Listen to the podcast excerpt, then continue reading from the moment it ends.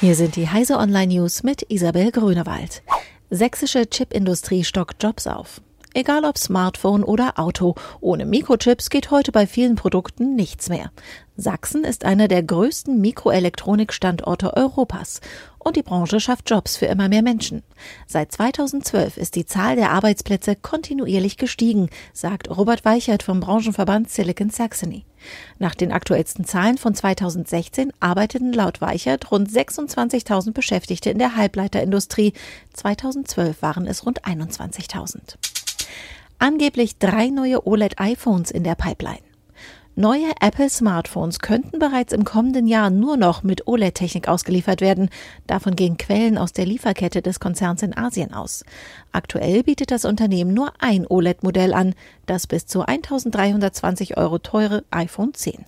Alle anderen Geräte verfügen noch über LCD-Bildschirme, wie sie Apple seit vielen Jahren einsetzt. Erpresser hacken zwei kanadische Banken. Erpresser sind in die IT-Systeme von zwei der fünf großen Banken Kanadas eingedrungen.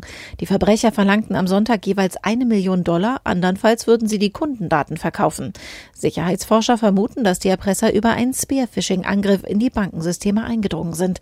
Dabei wird keine technische Schwachstelle ausgenutzt, sondern eine menschliche.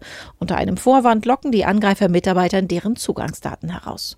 Soweit bekannt, sind die beiden Banken der Forderung der Erpresser nicht nachgekommen. Teslas Model 3 kommt 2019 nach Europa. Tesla will sein jüngstes Elektroauto Model 3 im kommenden Jahr nach Europa bringen. Das kündigte Unternehmenschef Elon Musk auf Twitter an. Das Elektroauto ist bisher nur in den USA und Kanada erhältlich.